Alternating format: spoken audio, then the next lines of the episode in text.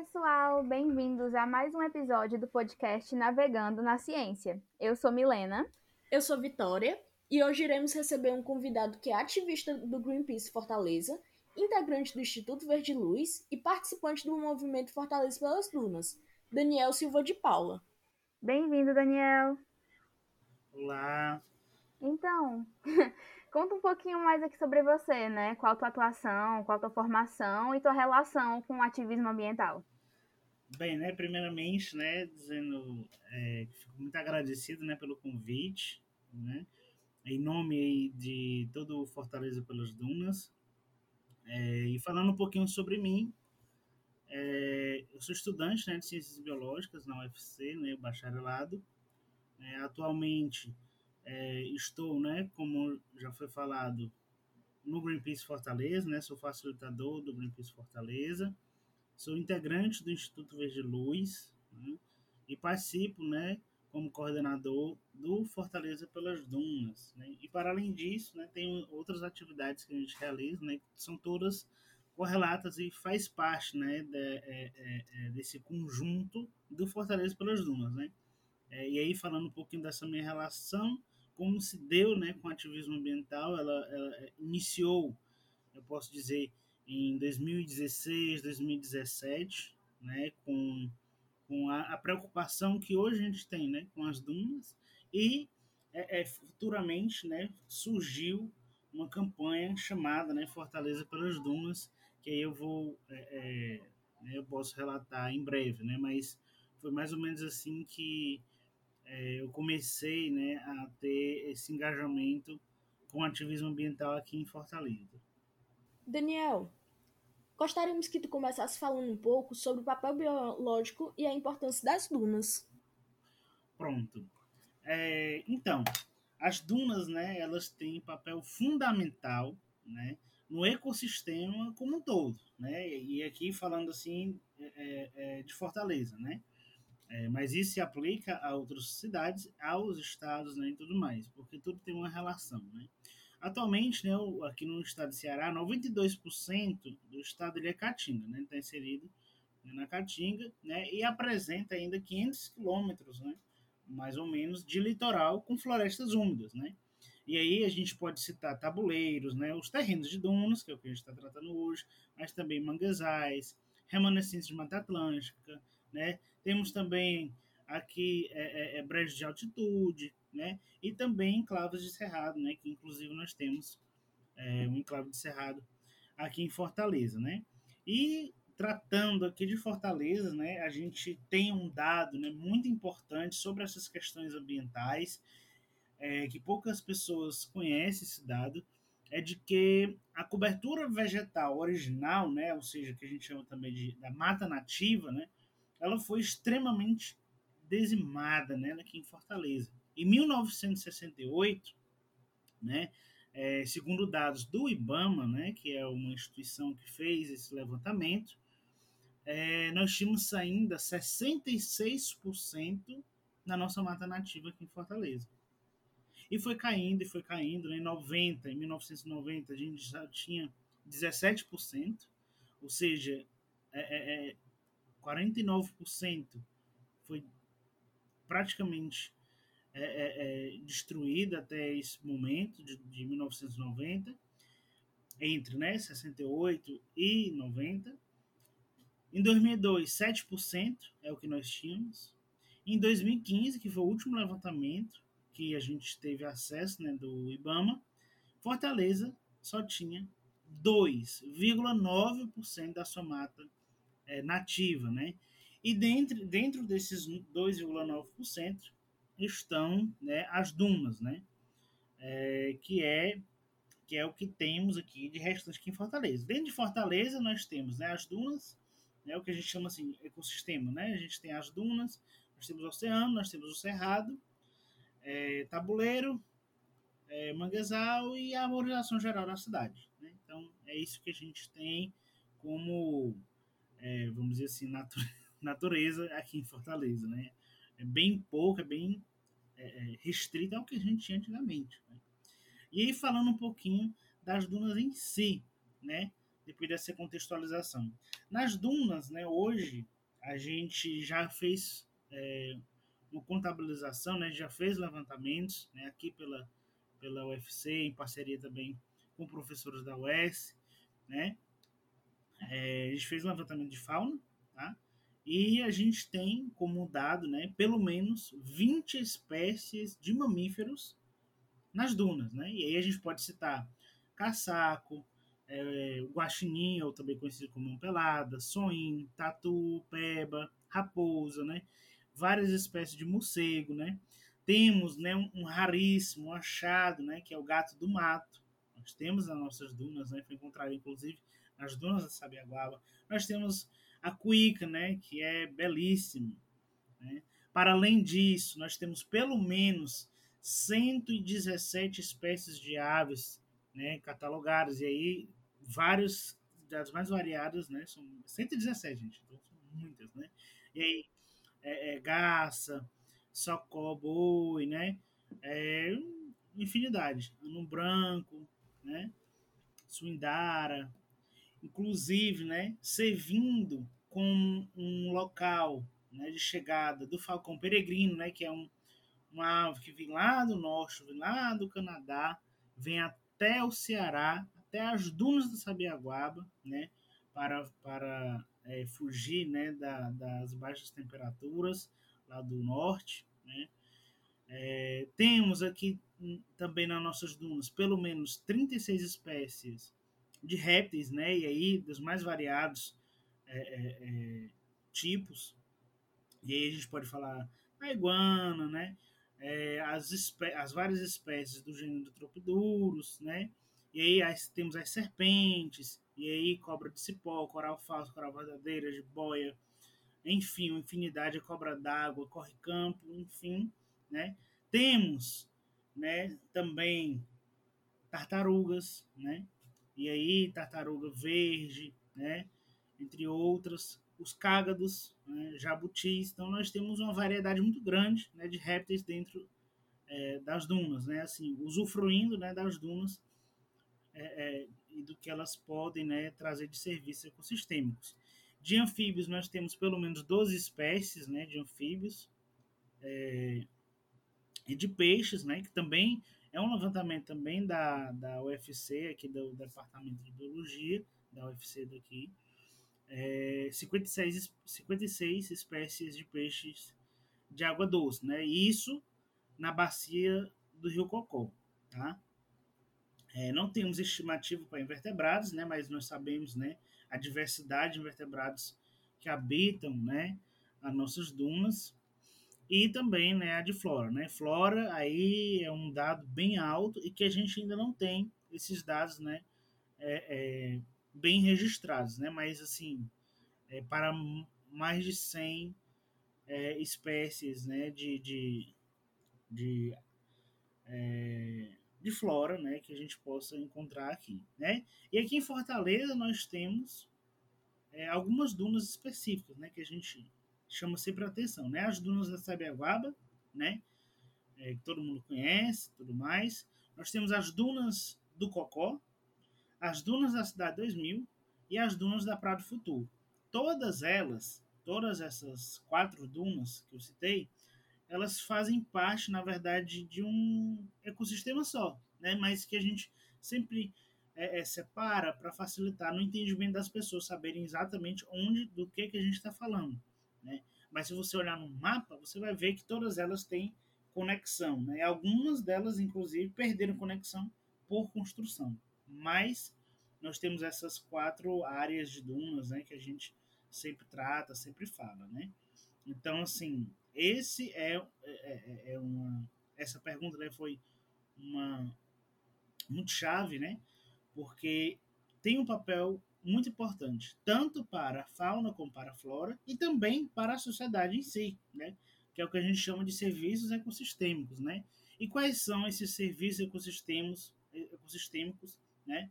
fundamentais para a nossa cidade? Né? A gente pode falar de vários, né? mas citando aqui os principais. O primeiro é que as dunas funcionam como esponjas, né? onde elas filtram as águas das chuvas, né? Então, elas captam e filtram e alimentam o lençol freático, que por sua vez, né, também alimenta a, as bacias, né, dos rios aqui de Fortaleza, né, inclusive, em especial, né, a bacia do Rio Cocó, né, que é a maior bacia que nós temos aqui no nosso município, né? E esse trabalho que as dunas fazem, totalmente gratuito para a gente, ameniza. E se a gente tivesse mais dunas, é, é, acabaria com o problema de alagamento que a gente tem constantemente em Fortaleza em época de chuvas, né? Então, esse é um serviço que a gente pode citar é, que as dunas prestam para a sociedade, né? E que evita o alagamento. E para além disso, para a, a, a fauna e a flora, esse trabalho que é de ser uma área mais alta, uma área mais distante da, dessa parte da bacia né, e do rio em si, elas funcionam como últimos refúgios para a fauna e a flora. Né? Então, quando chove, o rio Cocó ele, é, é, ele enche mais né? e acaba alagando grandes áreas e os animais é, têm que ir para algum canto. E eles vão para onde? Para as dunas, né? Em especial. Aqui, é, no geral, a gente tem três tipos de dunas, né? E aqui em Fortaleza não é diferente. A gente tem esses três tipos aqui, que são as dunas fixas, que são aquelas dunas com bastante é, é, é presença da flora, né? E aí, é, arbustivas, árvores mesmo, é, enfim, uma infinidade de espécies da flora. Temos as semifixas, e temos as móveis. Né? As móveis são aquelas dunas, como por exemplo da Sabiaguaba, que elas é, é, não são florestadas, né? elas são simplesmente a, a, a, a duna sem a, floresta em cima, né? muito simples. E elas vão caminhando, né? Então, por isso que elas são chamadas dunas móveis, né? Então, elas vão caminhando, ela tem o seu papel, né? No, no que ela está caminhando, ela está fazendo um papel muito importante. E as dunas fixas, eu posso citar o exemplo das dunas do Cocó, que elas são fixas, né?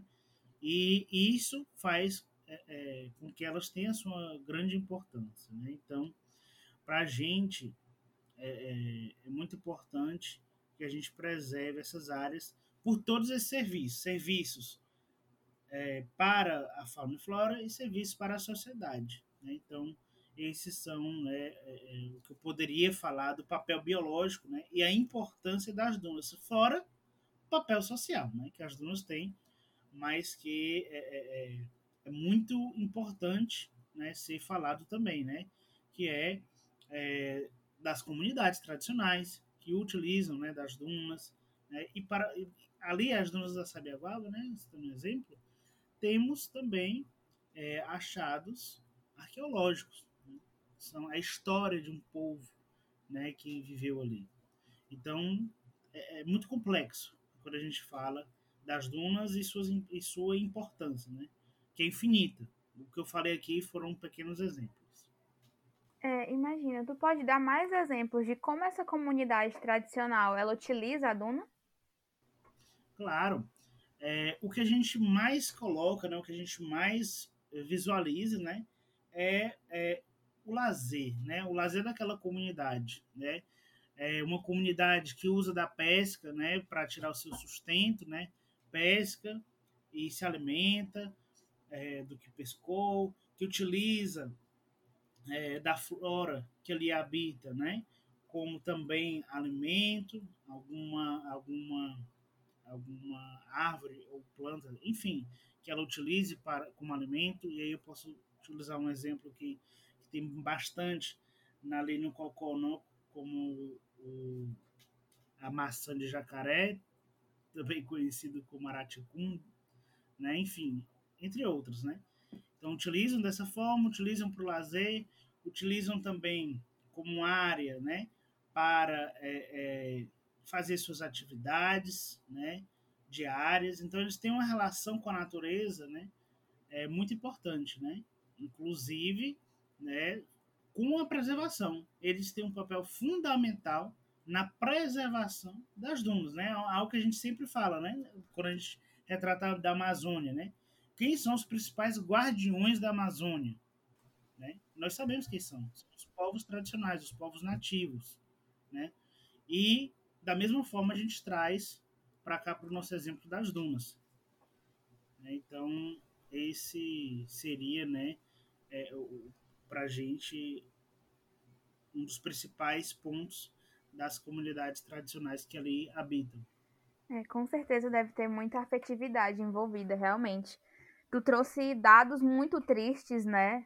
Realmente muito alarmantes, né? Falar que Fortaleza só tem 2,9% da mata nativa. E aí, a gente sabe que tu foi um dos pioneiros do projeto Fortaleza pelas Dunas, né?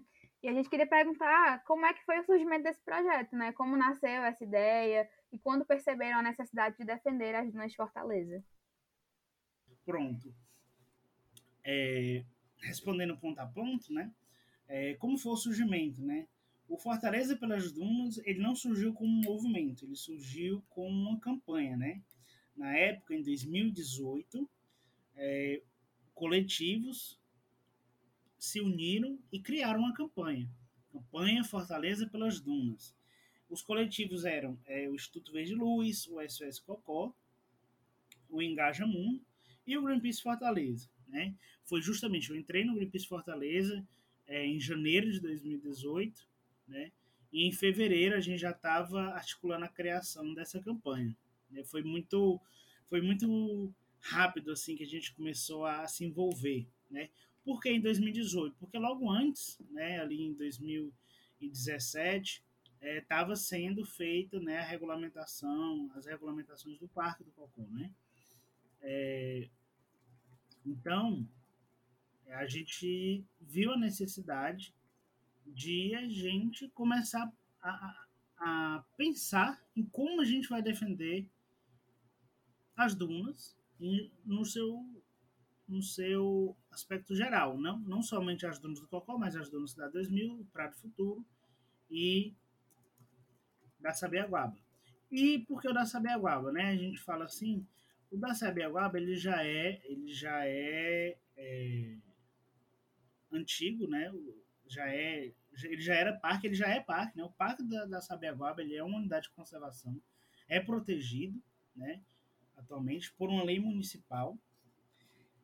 Porém, ele é extremamente mal é, administrado, vamos dizer assim. Né? A administração pública, né? no caso a prefeitura, é, não tem todos os cuidados com aquela unidade de conservação, em que a gente, quando vai lá, observa coisas que não deveriam existir ali. Né? E aí, construções que começam a ser feitas nas dunas, degradação, deposição de lixo, é, é um, uma grande quantidade de pessoas que vão àquela área de maneira totalmente desordenada, é, é, causando, né, em alguns momentos, é, a, uma degradação. E a gente pode citar quando se leva, né, porque é, é um pouco delicado quando a gente fala disso, né, que é justamente as denúncias que a gente vinha fazendo. Né? Na época, quando a gente iniciou a criação do Fortaleza pelos Dunas, a gente nem imaginava que era tudo isso. Então, a gente disse: vamos criar essa campanha que vai defender as dunas de tudo isso que está sendo colocado lá e que a gente acha que o certo deveria ser a conservação, né? a preservação daquele ambiente. E o decreto né, do Parque do Cocó que ele foi assinado em junho de 2017, né? Deixou de fora as dunas. Todas as dunas ficaram de fora do decreto que criou o Parque do Cocó. Então, foi naquele momento que a gente começou a, a, a se articular muito mais sobre a questão das dunas. Entretanto, é importante eu salientar aqui que essa luta das dunas, né, em defesa das dunas, ela é muito antiga, né? Ela é de décadas. Né? Antes de eu nascer já existiam pessoas lutando pelas dunas, né? Mas o que a gente fala assim do daquele rebuliço que a gente fez foi realmente em 2018 com a criação do Fortaleza pelas Dunas, né? A gente começou devagarzinho, foi crescendo, foi crescendo, né? E hoje o Fortaleza pelas Dunas ele é referência, né? Quando o assunto é dunas, especificamente. É, então foi assim que surgiu o Fortaleza pelas dunas, né? E a necessidade veio é, é, da criação do Fortaleza veio logo em seguida do decreto. Então foi assim que nasceu, foi assim que surgiu. Hoje ele não é mais uma campanha, né? O Fortaleza pelas Dunas, é, ele se tornou esse ano, né? A gente fez tipo um trabalho de emancipação, né? Então a gente tornou a campanha Fortaleza pelas Dunas como um movimento. A gente disse, não, o Fortaleza pelas Dunas não é mais só uma campanha, ele precisa ser um movimento. Então, esse ano a gente deu esse novo corpo, essa nova cara ao Fortaleza pelas Dunas. Foi, foi assim que, que nos construímos até hoje. E o que caracteriza assim o Fortaleza pelas Dunas como um movimento e não mais uma campanha? A campanha ela era uma coalizão de ONGs em que elas juntas decidiam e deliberavam coisas para aquela campanha. Então vamos lá, um exemplo. Vou citar exemplo de outras instituições. Uma campanha do Greenpeace é, como a campanha é, Defenda os Corais da Amazônia, né, que foi uma campanha que a gente realizou, fez muitas atividades aqui em Fortaleza. É, então, aquela campanha tinha um objetivo de é, defender os corais da Amazônia, da, da Amazônia, perdão, e que, a, no caso, né, as duas empresas que gostariam de explorar petróleo próximo aos corais da Amazônia não fizessem aquilo, que fosse negado todo a, o licenciamento e tudo mais. Então aquilo é uma campanha, né, onde a gente tem um objetivo e que aquele objetivo vai acabar e que é uma campanha daquela ONG. O Fortaleza pelas Dunas era isso. A gente tinha um objetivo de defender as dunas de Fortaleza. Era uma campanha do Greenpeace, mas também era uma campanha do Verde Luz, do, do, do Engaja Mundo e do SOS Cocó, né, que surgiu naquele momento ali.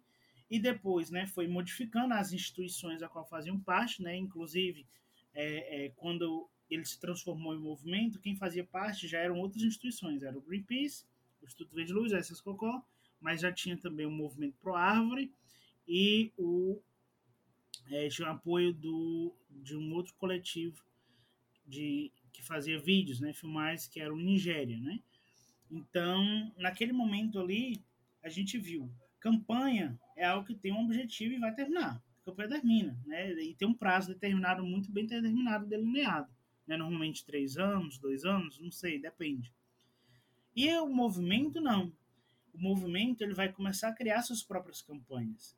E quando a gente viu que a proteção das dunas não era simplesmente a gente dizer, ah, queremos defender as dunas assim, assim, assim, e terminar assim, assim, assim, a gente viu que não tinha mais condições, né, de de continuar como uma campanha e sim deveria se tornar um movimento. E dentro do movimento Fortaleza pelas Dunas, fazer as suas próprias campanhas. Né? Que hoje a gente já tem uma campanha dentro do Fortaleza pelas Dunas, que é a campanha pela criação do Parque é, Estadual das Dunas do Cocó, né? que é uma que seria, né, vai se certo, né, vai ser né, um parque, uma unidade de conservação que vai proteger todas as dunas que a gente listou né, na, nesse projeto de lei. Né? Então, a gente escreveu um projeto de lei que, se ele é aprovado, vai ser é, é, feita aí uma nova unidade de conservação feita pelo povo.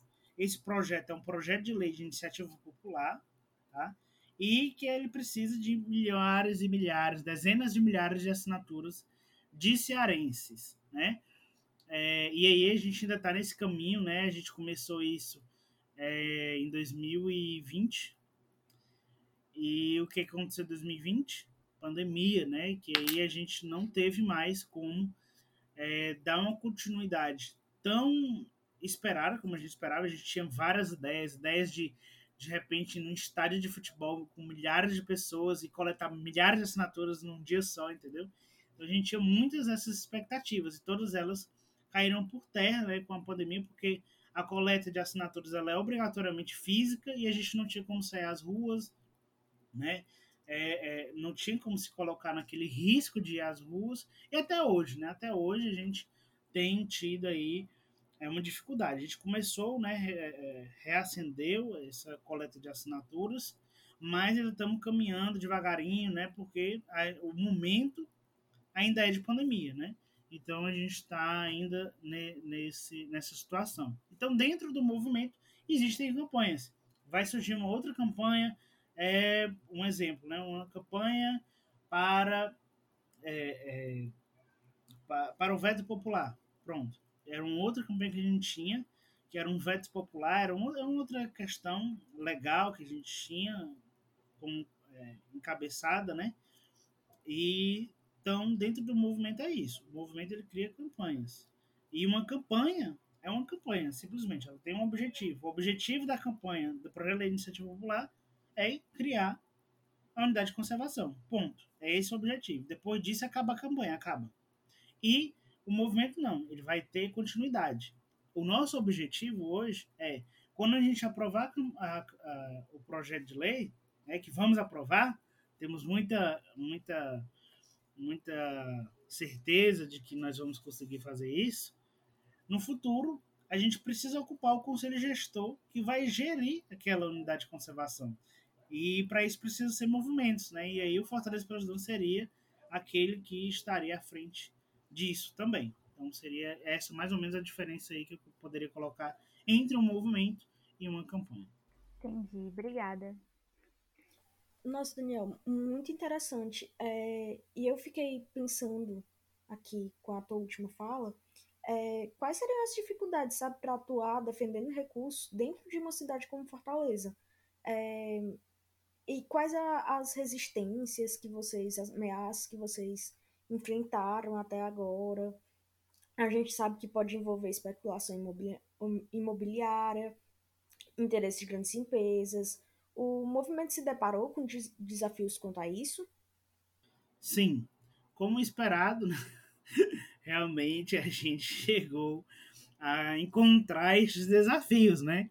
Que é a resistência que quer destruir a natureza. E aí a gente é, é, tá lutando ainda contra algumas delas. E aí eu posso citar aqui alguns exemplos, né, para dar uma resposta melhor. É, então, por exemplo, existe uma duna, né, ali na Sabiaguaba, é, que é a, a Mata do Miriú.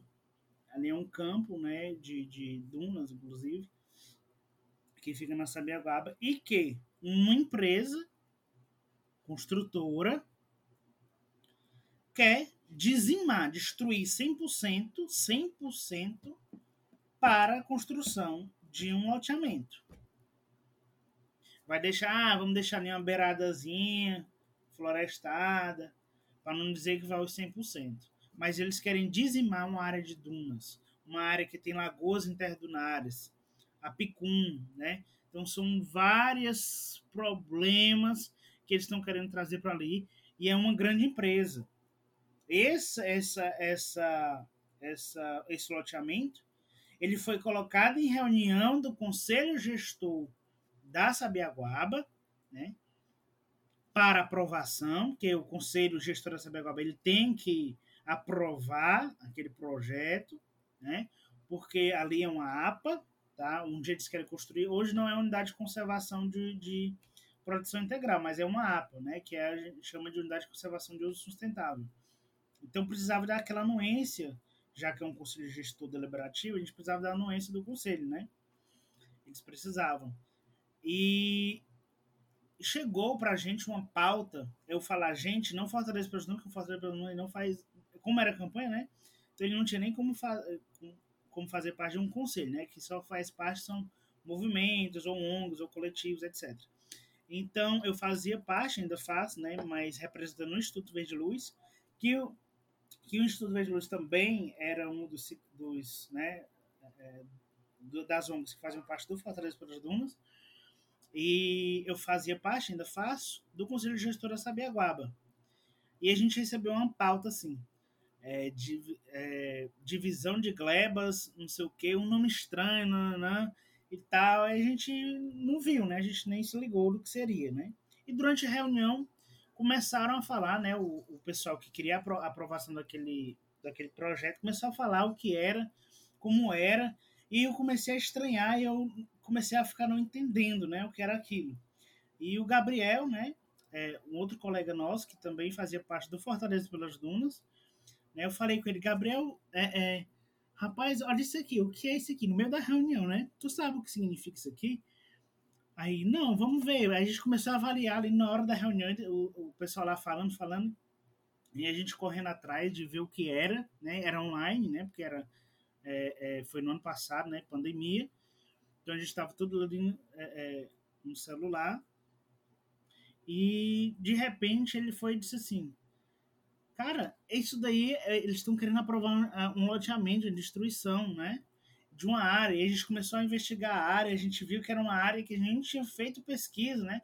Que o Gabriel, né, é, é, da biologia também da UFC, ele terminou já, e ele fazia um trabalho ali, né? O trabalho de TCC dele, né? Inclusive, eu, eu participei de alguns dos campos, e ali naquela área onde estão querendo fazer esse, esse loteamento, foi uma área que a gente estudou. E simplesmente a área que eles queriam destruir é, é, é, é eu tenho, nem tenho medo de dizer, mas é a área, uma das pelo menos, áreas mais preservadas, mais conservadas de Fortaleza. Nem está dentro do Cocó. E é uma das áreas mais conservadas de Fortaleza. E eles queriam simplesmente destruir tudo aquilo. E aí, no meio da na reunião, a gente rapidamente né, descobriu tudo isso.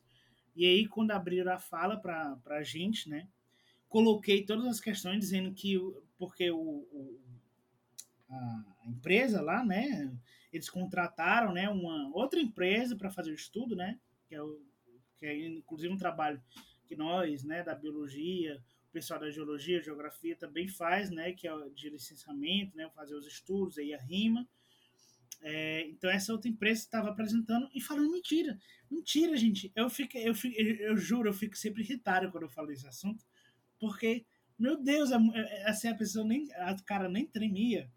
Dizia assim, lá não tem dunas, lá não tem lagoa, lá é tudo devastado, não tem nada, é só um monte de mato, velho, que cresceu lá, assim, sabe? Como se fosse um, um terreno baldio.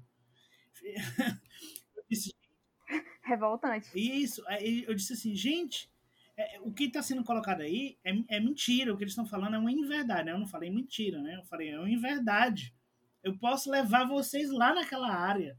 Vocês, que eu estou falando com os conselheiros, né? Os outros conselheiros do, do conselho gestor. Não é verdade. Tudo isso não é verdade. Aí eu coloquei em votação na época, né?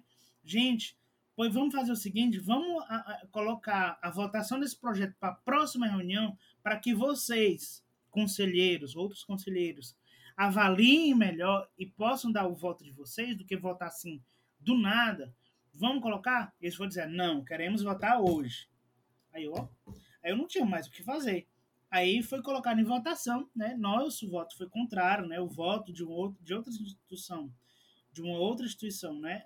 É, é, de tradicionais lá Sabegaba também votou contrário, mas o restante votou favorável. E aí foi aprovado pelo conselho gestor esse absurdo e aí depois, né, aí o Fortaleza pelas Dunas e outros movimentos escancarou isso nas redes sociais e começaram a ficar, né, esses conselheiros ficaram doídos, né, dizendo que não sabiam. E eu digo, eu, eu sempre digo, gente, sabiam sim. Porque eu disse, eu disse na reunião, tem gravado lá na reunião, eu falando para vocês avaliarem melhor, porque eu, eu falei, né, tudo problemático, eu disse que lá era de dunas, eu disse que lá era área de lagoa, lá era uma, uma área extremamente preservada, eu falei tudo. Então eles não poderiam dizer que não sabiam, né? Então, muitas pessoas, a UES, por exemplo, foi uma das que votou favorável à destruição, né? favorável ao loteamento.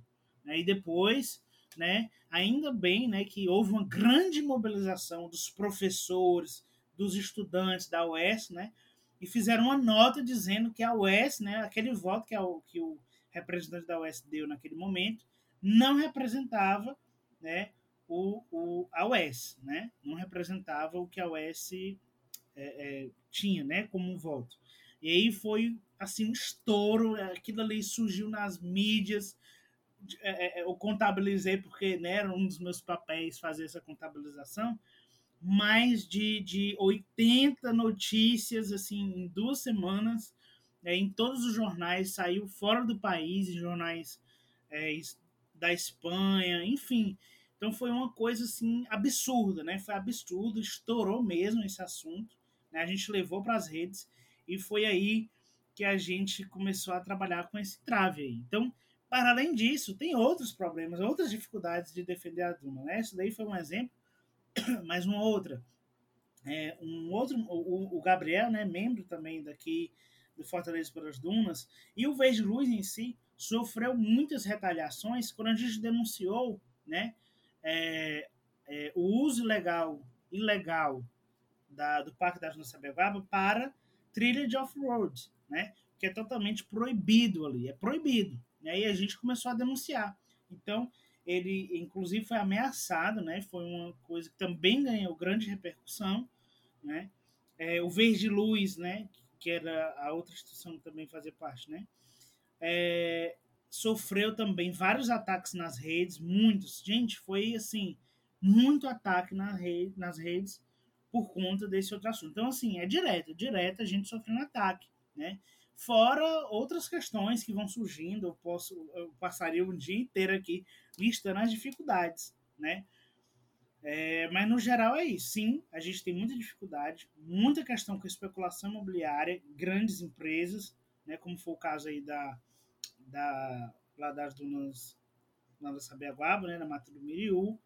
Né, então a gente tem sim, tem ameaça, tem resistência, tem pessoas mesmo, pessoas, é, é, quando eu chamo assim, tipo, pessoas físicas, né, que também é, é, é discordam, acham que ali é um monte de areia, e que grande coisa, areia e tal, não sei o quê. Então, assim, a gente tem muitas desses tipos de resistência, né? Esse tipo de ameaça, né? Então, esses são os nossos principais desafios, né? Quando a gente trata da proteção das dunas de Fortaleza. É um alívio realmente que todos esses casos tenham tido essa repercussão, né? Tanto o caso do loteamento, como o da ameaça ao Gabriel e tudo mais. E isso se deve muito à força que vocês tomaram, as proporções, né? E alcance que vocês têm nas redes sociais. É, vocês utilizam muitas redes sociais para mostrar o que vocês fazem, né? Você pode falar um pouco sobre as atividades que vocês fazem atualmente e como vocês publicam ou divulgam ela nas redes sociais? Claro. É, o Fortaleza pelas Dunas, né? É, ele começou a fazer é, atividadezinhas é, de menor proporção. Né? A gente começou com uma limpeza da, de dunas lá na Duna do Cocó. E o problema que a gente queria é, é, levantar naquela época era a, a, o descaso do poder público, no caso do município, com as dunas do Cocó, né? que deixava ali virar local de depósito de lixo, não tinha cuidado, não tinha conselho gestor, ainda não tem, inclusive. É, então a gente disse assim, não, vamos fazer uma limpeza simbólica. Não era assim, a, a, ideia era fazer uma limpeza simbólica e tudo mais, né? Poucas pessoas, era, a gente era um, um, uma campanha pequena e tudo mais, a gente foi começou a fazer a limpeza, né? A gente foi a primeira limpeza. E com isso, muitas pessoas viram e ficaram empolgadas. E aí veio a segunda limpeza, veio a terceira limpeza, e cada vez mais crescendo o número de pessoas, ao ponto de chegar à limpeza com mais de 80 pessoas, grupos de escoteiros, né, fazendo também é, trabalho com a gente na limpeza é, das dunas lá do, do Cocó. Então, assim, para além da limpeza simbólica, ele virou né, uma limpeza de fato. Né? A gente estava literalmente limpando as dunas, né? Então, a, para além, para além do, do que a gente, do objetivo que a gente queria, que era chamar a atenção, a gente estava alcançando outro objetivo, que era, era a, literalmente a limpeza do local. Obviamente, né? Não tem nem como a gente, assim, a, a gente pessoalmente, né? Fazer totalmente a limpeza, porque tem muito entulho, né? Então precisa de um, um, alguns maquinários e tudo mais. Mas a limpeza do que a gente podia, do que a gente pode fazer, a gente tem feito. Né? Então a gente realizou já oito limpezas de dunas, né? Dessas oito limpezas, nós retiramos mais de 3 toneladas de resíduos só das dunas é, do Cocó, que é uma quantidade muito grande, né? Então a maior limpeza que a gente realizou, né, assim, em quantidade de lixo, foi de resíduo, foi a foi a uma limpeza que a gente retirou num dia é, 650 quilos de lixo na época que foi, foi mais de meia tonelada, né? Então, assim, e aí foi somando, foi somando, né? E a gente retomou, a gente parou, né? A última limpeza que a gente fez foi em janeiro de 2020, é, dois meses antes da, né, do, do, de iniciarmos o isolamento social, né, da pandemia, né, ter a sua repercussão. E a gente, dali foi a, a penúltima. E a última foi a gente fez agora, é, no mês passado, em agosto, a gente disse assim, não, vamos, vamos fazer uma limpeza, vamos ver, vamos fazer um teste, vamos ver como é que é. E aí a gente fez uma limpezazinha bem, ah, isso aí sim, eu posso dizer que foi muito simbólica, que foi só para a gente ver ali como é que tá ali, aí a gente fez, tivemos todos os cuidados, né? Vamos ver, vamos testar se se funciona, né? O método, né? Primeiro testar o método, né? Ver se dá certo todo mundo ficar bem realmente separado, cada um com seu saco, máscara, álcool, etc. Né? E aí a gente fez esse teste, foi umas cinco pessoas, cinco, seis pessoas, né? Nesse dia a gente coletou 50 quilos de lixo, né? Ela foi realmente uma quantidade bem menor, mas foi um propósito mesmo, né? De fazer essa, essa avaliação, né? E com base naquela avaliação, a gente sim tem a pretensão de fazer outra atividade de limpeza no Dia Mundial da Limpeza, é, que esse ano ele vai ser, não estou lembrando agora, mas vai ser esse mês, dia, ou é dia 18, pronto, lembrei, dia 18 de, desse mês, que é um sábado. Eu acho que é um sábado. Enfim, dia 18, já fiquem cientes que vai ter limpeza no dia 18 de setembro. E aí a gente vai participar dessa ação, que é uma ação mundial, né? É, pela limpeza, é o Dia Mundial da Limpeza. Então, vários coletivos, várias praias, Praia do Futuro, é, Praia de Iracema, e entre outras praias é, é, do, do litoral cearense, né? E tem uma lista né, de várias praias que vão ter essa mesma, essa mesma atividade, né? Normalmente essa atividade é feita em praias, né? E nós vamos manter a nossa tradicionalidade de fazer a limpeza nas dunas, né? É, porque tem total relação a duna, né, com as praias, né? De onde é que vem né, a areia das praias, por exemplo, né? Então, a gente vai continuar com o nosso trabalho de fazer a limpeza das dunas, mas vamos estar nesse dia de 18. E para além disso, o que é que a gente faz, né? Para além da, dessa limpeza, a gente também tem realizado né, a coleta de assinaturas para o nosso projeto de lei, tá? É, o PL lá de iniciativa popular para a proteção das dunas, então a gente faz essa coleta. Para além disso, a gente dá é, palestras em escolas, né? É, trabalhos com, com crianças, enfim, a gente faz uma gama de atividades de educação ambiental mais voltada para as questões das dunas, né? Então a gente faz muito esse, esse tipo de trabalho, né? Então e a gente divulga todos esses trabalhos que a gente faz nas nossas redes. Então quem quiser ficar ciente de como poder ajudar, como poder auxiliar, pode pode ir nas nossas redes ficar acompanhando que lá a gente sempre coloca é, nossas atividades. O principal hoje, né, o que mais chama atenção é as nossas limpezas de dunas, né? é, e a coleta de assinaturas do projeto de lei de iniciativa popular. Pronto, são as nossas principais assim, atividades. Quem quiser assinar a favor né, desse projeto de lei, tem como fazer isso pelas redes sociais? Por enquanto, infelizmente, a resposta é não.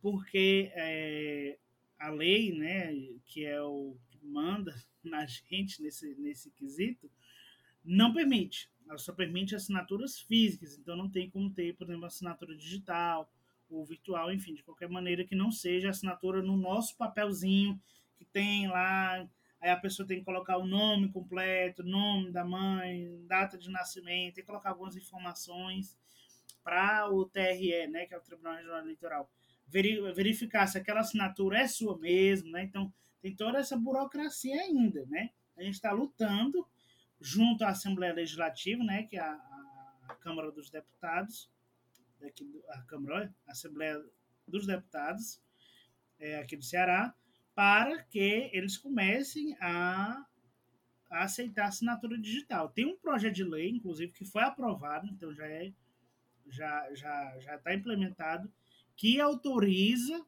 que as assinaturas dos projeto de lei de iniciativa popular ou qualquer outra iniciativa popular possam ser feitas de maneira virtual, através de, de, de é, aplicativos ou sites específicos, né, que foi uma lei, inclusive, é, do deputado estadual Renato Roseno.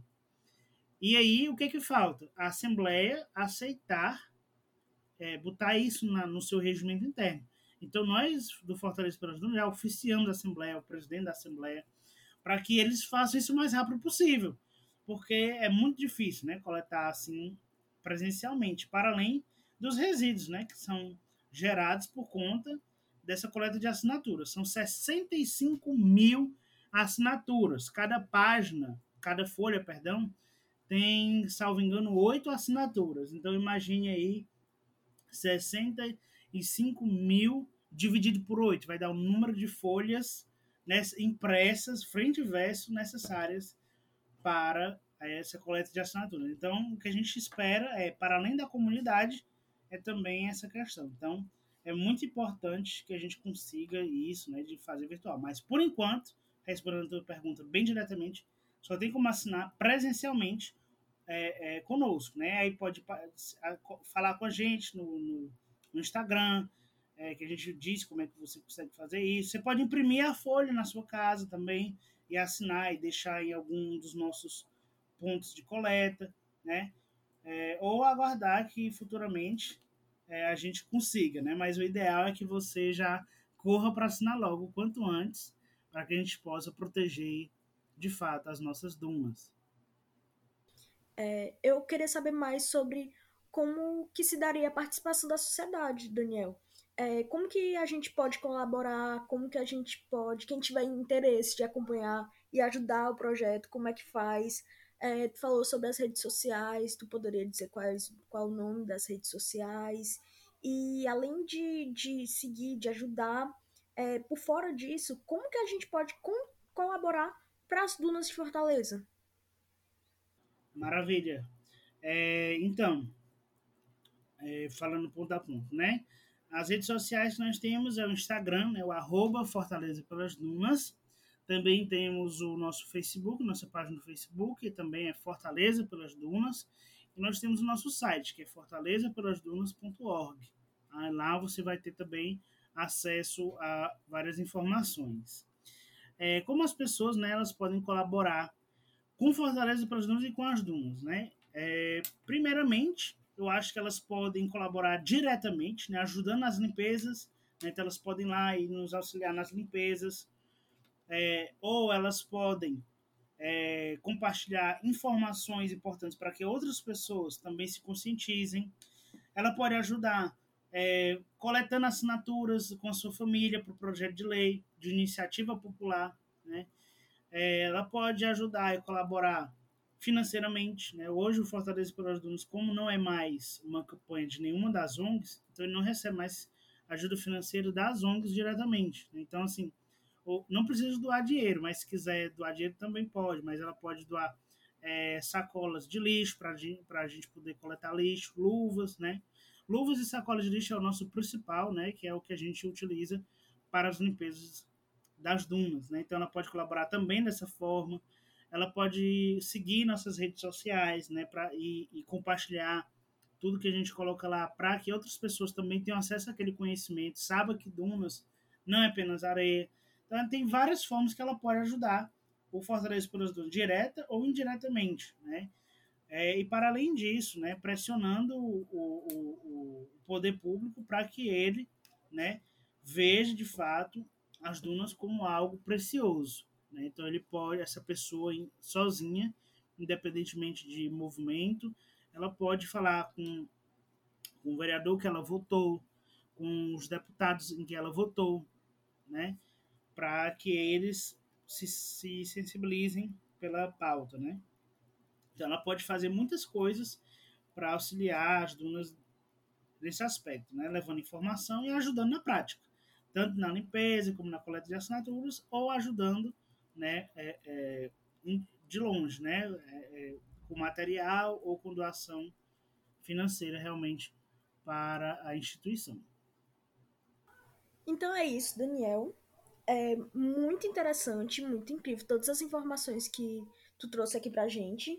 E eu e a Milena queremos agradecer pela tua participação e contribuição pelo nome do Pet Biologia UFC. Muito obrigada, viu?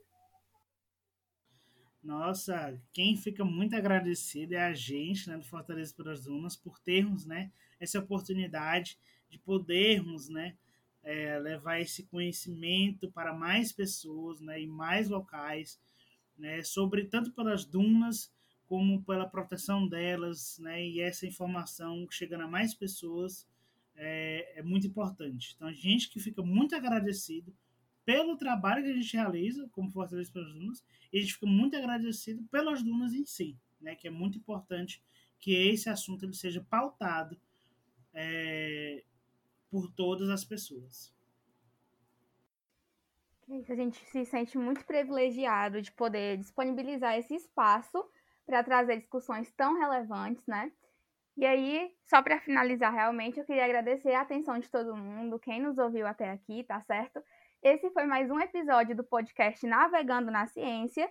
Daqui a pouco a gente traz mais episódios com mais discussões relevantes. E é isso. Até já!